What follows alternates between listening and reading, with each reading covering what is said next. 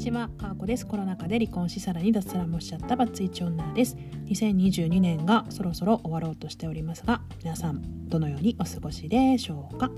えーと、今日はですね、あの A ビジョンプラス公式チャンネルの方でゲストとして来ていただいたインちゃんから教えていただいた言葉を紹介したいと思うんですけれど、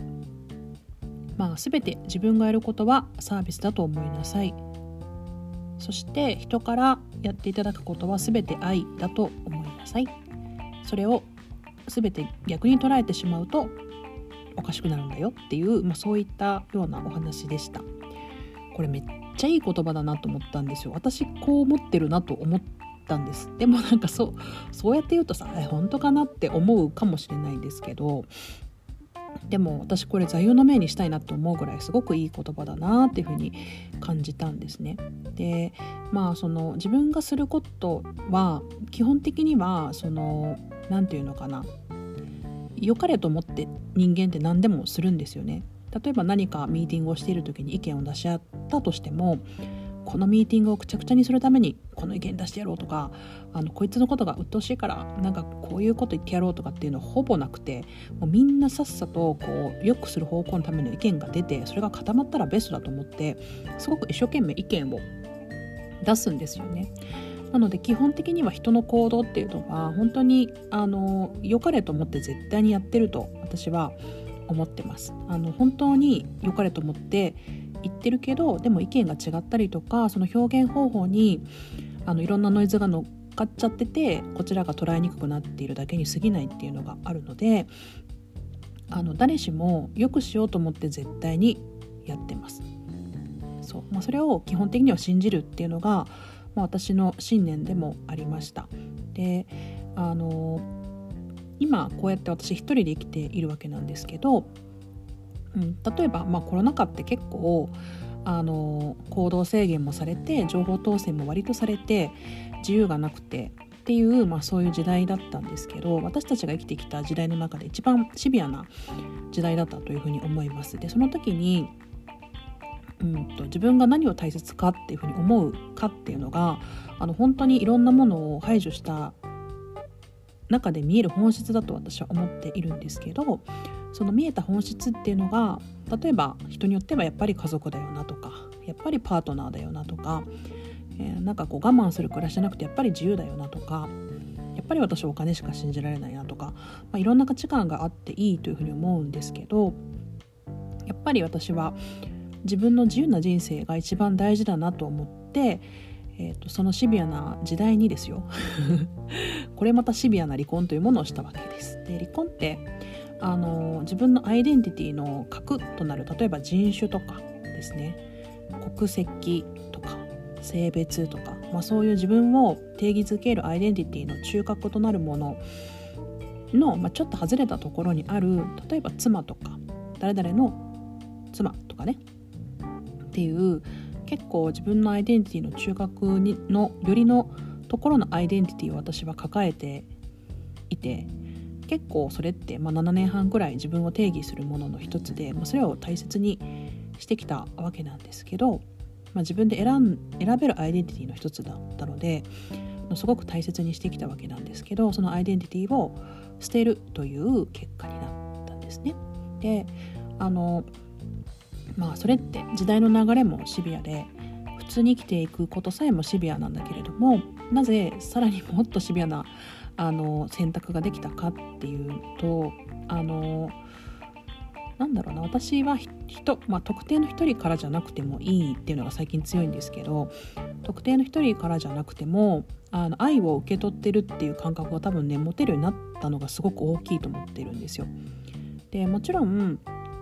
これ初めからこういうふうに思えたわけではないんですけど、まあ、ある意味宗教観みたいな感じのことに聞こえるかもしれないし、まあ、そういう考え方を採用している方もあのたくさんいるというふうに思うんですけどなんかこう自然の恵みとか例えばですねとかあのそういうこととか例えば人じゃなくても何か物からとか物と言ったら変ですけどあのなんかそういうところからとかこう旅先で出会う旅人の人からとかなんか全てが愛だなっていうふうに感じられているので今私は生きていられるのだなっていうふうに思うんですね。であの自分がすることをサービスだと思うっていうのはなんかこれ私が言うとですよすごく冷たく聞こえると思うのであのあえて詳しめにお話をしたいですけど基本あの愛を持って行動してると思うんですけどあのサービスだと思う絵っていうのは基本的にはもうだから無償提供って意味だと思っていてあの何か返ってくるという期待をしないっていうことかなっていうふうに解釈をしています。なので私はサービスだと思ってる。自分がしたいと思うからするだけっていう感じです。でしたくないと思ったことはもう全然しないんですよ私は。なのであのある意味で人に期待をしないんですね。で人に期待をしないっていうとまたこれ冷たく感じるんですけど私は人に期待をされたくない人なんですね。重荷になるタイプで。でこれも結構あの前ライブでねあのコミュニティメンバーであるりくくんとも話をしたんですけれど期待をされるというのがまあすごく嫌なので自分も期待をしなかったりします。はい、でもねあの今回のその良い良いお言葉私の座右の銘にしたいお言葉とまたちょっと離れて話をするんですけどそうとはいえあの人に期待をかけられることっていうのはすごく私は素敵なことでもあるなっていうふうに思っててだって期待するって疲れると思うんですよね。なんかこうその人の可能性を見いだしてその人ならきっとできると信じて関わっていくっていうのが多分期待をするっていうことだと思うので